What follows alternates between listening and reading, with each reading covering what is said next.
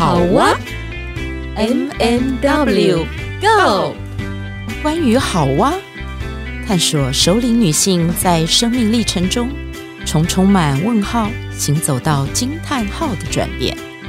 你的好哇又是什么呢？M&W Go。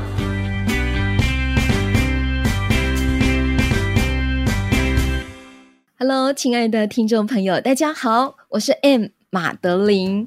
你今天过得好吗？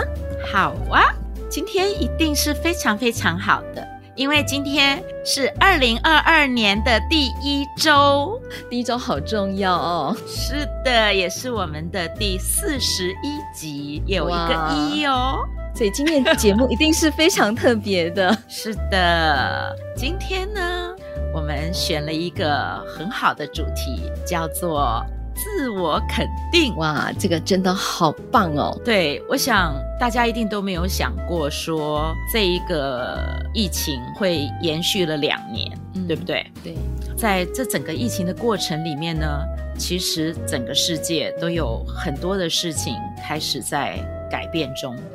这些改变对于很多人来说都是一种挑战。在这样的情况底下，我们每一个人都要重新去调整自己的内在状态，然后如何去适应外在这个世界。嗯，尤其是大概大半年来，我相信很多人都知道，尤其是你回到台湾，本来之前的防疫隔离，可能是你可以选择哦，你可以在自己家的房子单独一个人。嗯。那可是后来因为疫情的严重。就变成是大家都得到防疫旅馆去集中。嗯哼，在这样的情况底下，你就真的是好像跟外面的世界真正的那种隔离感会越来越强嘛。对，所以呢，我就发现说，当隔离检疫这件事情开始变成一个日常的时候，就有一点像，你知道吗？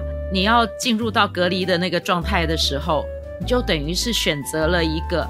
你必须要自己跟自己在一起十四天，嗯哼，好像是一个闭关哈，对，很像很像闭关，闭关也可以练功，对的，当你必须要闭关。你必须要跟自己独处的时候，你会怎么样子来面对自己？因为在独处的过程里面，你就会发现时间原来是二十四小时，你可能会觉得一天有四十八小时。对，对时间跟空间的感觉会产生一个很大的异变。是的，所以呢，这一集我们两个人讨论了一下，然后我们觉得说，哎，在二零二二年，我们希望，即便是这个疫情影响了全世界的运作，但是我。们自己可以从我们每一个人身上，我们先来调整自己的心理状态，我们提高我们的心理素质。嗯、所以呢，这一集要跟大家分享的是，怎么样来做自我肯定，就是所谓的肯定句的表达方式。对，我想呢，尤其是在我们这一集播出已经快接近过年的时节了，那有很多旅外的一些游子提前回来需要隔离的时间。那这个时间可以透过我们的 podcast 用这个内容来陪伴大家，或许呃能够帮助大家在隔离的这个空间当中自我独处的时候，在心里面有更多的力量，或者是能够给自己更多的对话，让自己觉得是不孤单的。嗯，我想这个部分是我们好啊 M 点 W Go 希望能够回馈给我们的听众朋友，或者是你不曾听过我们的节目的人，我想也当做我们的新年礼物。嗯，对，新年礼物说的真好。好，我想要跟大家分享的这个肯定句呢，它的表达方式，我觉得这些年来它也帮助了我很大。那我要先讲一下关于这个肯定句的背后。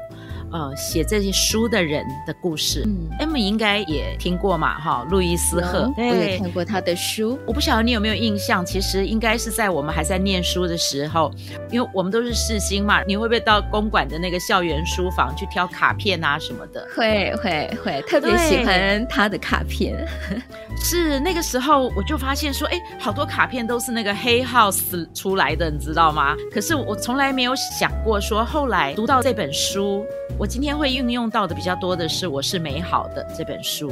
嗯、那其实路易斯赫呢，他有一本书是这样子来说，他说这一本书影响了五千万人的自我疗愈。嗯，它是一个这样的经典，它叫做《创造生命的奇迹》。对，那路易斯赫其实他个人的成长背后就有很特别的故事。你知道他其实，在童年哦，曾经遭遇过家暴，嗯、呃，也遭遇过性侵。对，那所以呢，在他成长的过程里面，有很长的一段时间，他是没有自我价值的。嗯哼，嗯哼，尤其是当十五岁，他成了未婚妈妈。对，然后十六岁孩子出生的时候呢，她把那个孩子送养，因为那个时候还没有能力抚养那个孩子。嗯。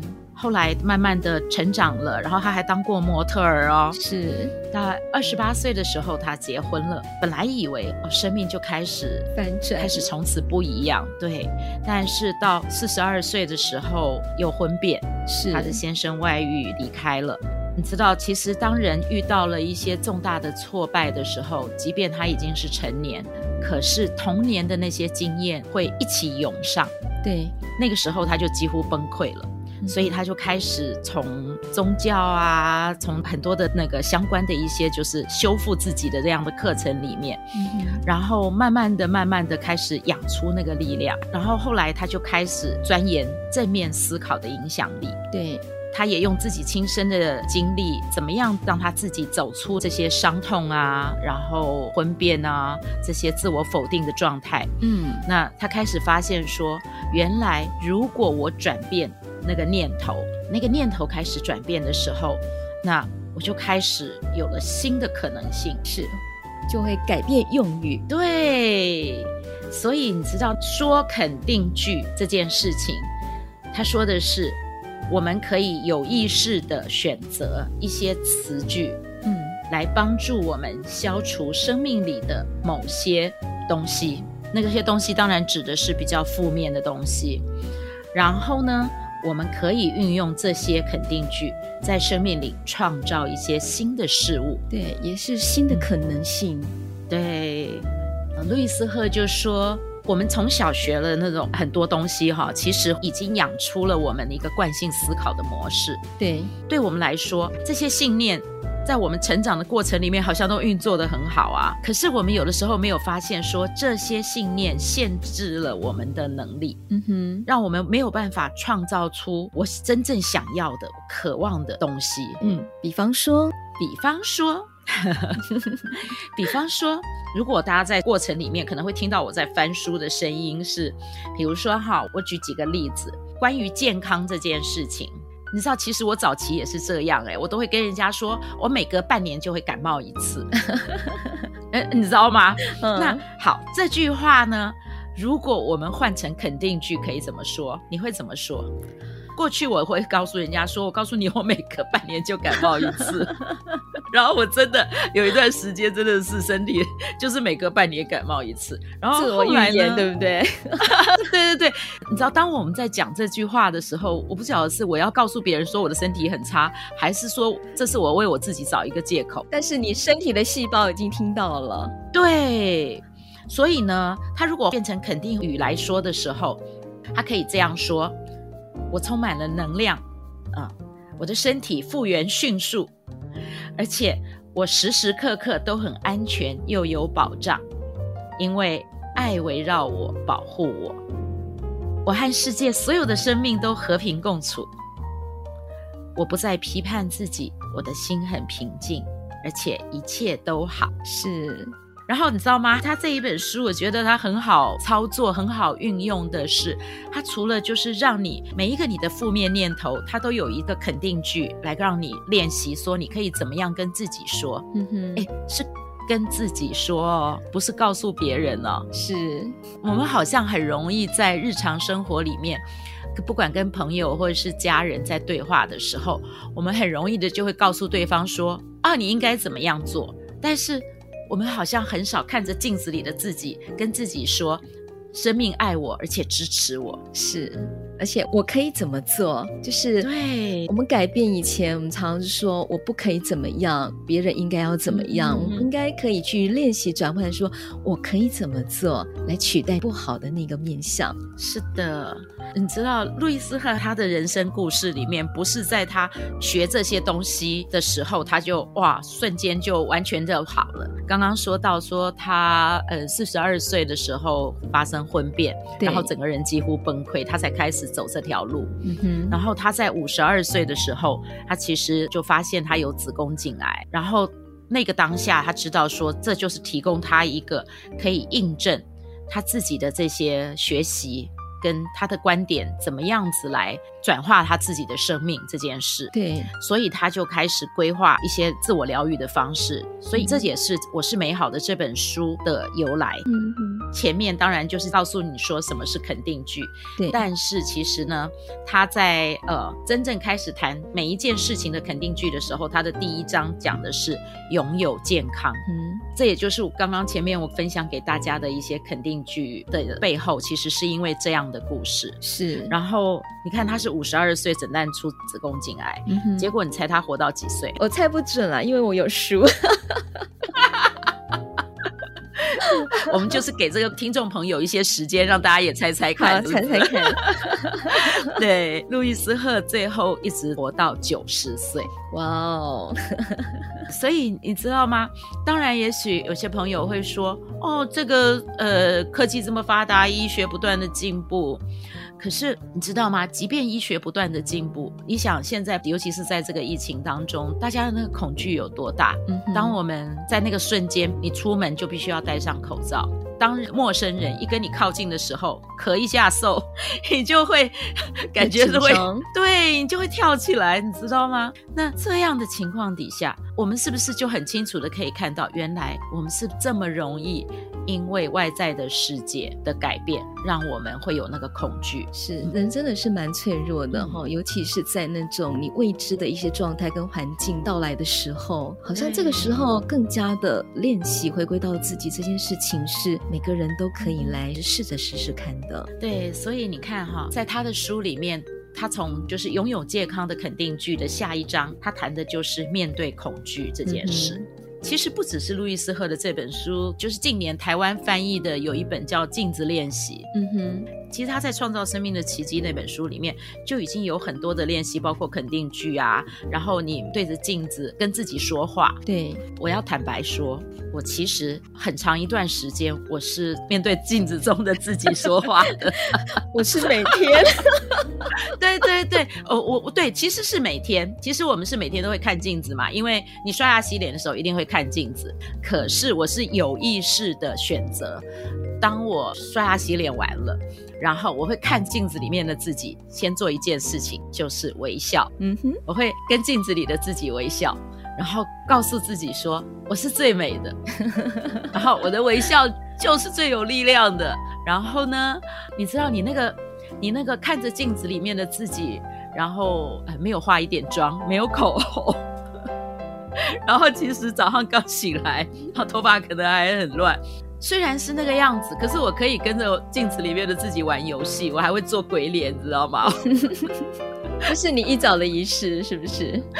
对，就是有一段时间我其实是这样，就是然后我发现说，哎，慢慢的、慢慢的，就是我每一次看到镜子里面的自己的时候，不管那天的状态是什么。我是有意识的，当我看到镜子里面的自己，我就会，我就会先对我自己微笑，然后我会告诉我自己说：“你做的很好。”嗯，不管发生了什么事情，我都有力量可以去面对。嗯，我们一起，其实这很长一段时间了。我其实有一点是，就是我的童年里面，可能因为父母亲比较忙吧，所以呢，我自己有一段时间，我常常觉得我是一个人。嗯。因为我家里面我是有弟弟嘛，可是你知道女生跟男生的思维是不一样，嗯，所以等于我是家里面唯一的女孩子，我又是那种比较敏感的女孩，所以很多的那种内心的那种内心戏很多，你知道吗？小剧场很多，对对对对对，那些内心戏没有人可以说啊。那当没有人可以说的时候，我可能就自己在家里面写东西啊，或者是看书，嗯那个自我概念其实我是一直不够的。嗯哼，即便到我呃开始工作。而且我是当记者，可能很多人都会觉得，你当记者一定是自信心很强啊，因为你可以去采访别人，嗯、你可以写这些东西啊什么的。但是我觉得那个过程里面，我还是没有没有像现在这么样的喜欢自己，然后这么样的可以给自己那种支持，嗯哼，然后可以安慰自己，所以。我觉得那段时间，我常常跟镜子里面的自己说话，然后做鬼脸啊，这个过程，对对，是是很疗愈的，知道？是，所以从小就有这样子的一种给力的一种方法，挺好的。对对，然后其实路易斯赫的这些书也真的是就给到我很大的很大的信心，嗯、尤其是我读他像这本书里面谈到的啊，他说。当你感觉到整个人是紧绷的，因为那个恐惧或者是焦虑，你的整个身体其实就是会完全紧绷的。所以你可以是躺着，或者是轻轻的坐着，然后慢慢的闭上眼睛，把注意力放回到自己的身体上。嗯，其实这几年的正念呼吸这些在做身体扫描，也是有一点是这样的概念。对，那可是路易斯赫的带的那个部分呢？他说你可以自己告诉自己说，我愿意放下。我释放，我释放我所有的紧绷，我释放所有的恐惧，我释放所有的愤怒，我释放所有的愧疚，我释放所有的悲伤，我也释放旧有的限制。我放下这些，而且我很平静。我对自己感到平静，我对生命的过程感到平静，我很安全。嗯哼。你知道我自己会这样子做，就是有些人是要听着录音那种别人说的那个冥想练习，嗯，可是我每次看到这些话语的时候，我会自己把它录下来，用我自己的速度把它录下来，然后呢，我可以在晚上睡觉的时候，或者是我觉得我需要被支持的时候，我就自己放给我自己听。我觉得那个自己读，然后自己听这件事情，其实它。可以说是更催化那个力量。对，如果他真的对自己的身体有一个疗愈的作用的话，嗯，那你自己说给自己听这件事，其实比别人说给你听还要来得有力量。对，其实我自己也会有习惯，就是在晚上洗澡的时候，嗯，对着那个镜子。我会把今天所经历过的一些事情，或特别是可能有一些卡关的地方，我会自己讲给自己听，所以会自言自语。有时候我会讲的比较大声一点。我女儿在 外面，她会听到说：“妈妈，你是在跟谁讲话？”我说：“没有，我在跟我自己讲话。”她说：“好奇怪。”我说：“不会，我觉得很疗愈，因为我觉得在那个当下我很自在，我可以把我今天所经历过的，我好像透过自我叙说，我又重新整理了一遍。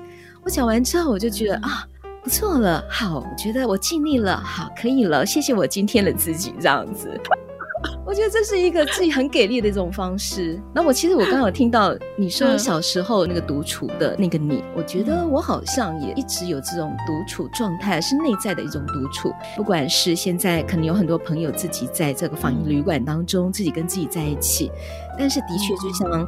魏曲所讲的，或许我们可以试试看用不同的方式。你喜欢书写，你就把它写下来；你喜欢画画，你就把你心里的话语画下来。更直接有有感觉的方式，就是你把你手机的录音程式打开，你录一段自己的声音试试看，然后再播放给自己听。特别是在晚上睡觉的时候。你可以用着这样的一个正向的语句，待会魏曲也会继续分享给你一些正向语句，或许把它录下来。那当然，今天的节目你也可以重复播放来听，我相信也会有这样的一种果效。我刚刚就是顺手一翻那个书，就翻到那个“我安慰我的内在小孩，我所有的情绪都是安全的，我允许自己情绪上的自由，包括愤怒。健康的表达愤怒会让我保持健康。”你知道，我们有的时候以为说，哦，我不能够表达愤怒，那个我不能够自由表达情绪这件事情，其实是会让人更愤怒的。对，而且容易生病。对，所以呢，你可以告诉自己，我有权利，我有权利表达我的愤怒，愤怒是自然而且正常的。当我可以。诚实的面对自己的愤怒的时候，那个才是自我疗愈的开始哦。是，对，先承认自己的愤怒。对对对，我允许自己承认自己的感受，这个其实是我们所有的成人都很需要学习的。因为大家不知道有没有发现说，说我们很容易会跟小孩说：“哦，不可以哭，不要哭。”小时候我们也常听到爸爸妈妈这么说。对，一二三停。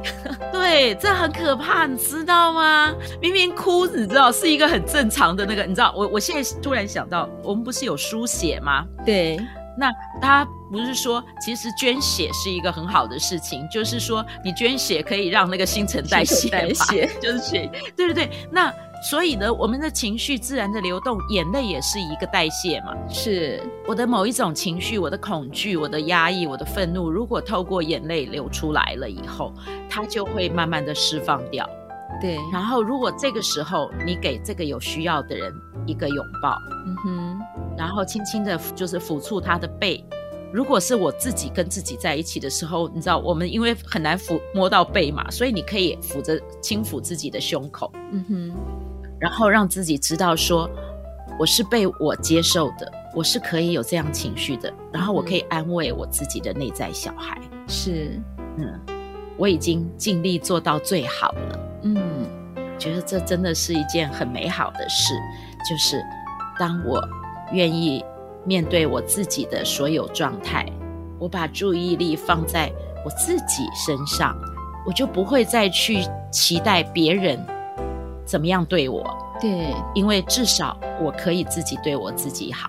对，有时候懂得爱自己的方式，不见得需要去花很多钱来买一些东西来回馈自己，而是你能不能由内而外的给自己更多温暖的鼓励，包括自我拥抱。我相信好多时候我们都忘记自己抱抱自己了。是，那我们可以取代去跟别人讨爱，因为有时候常常讨不到爱嘛。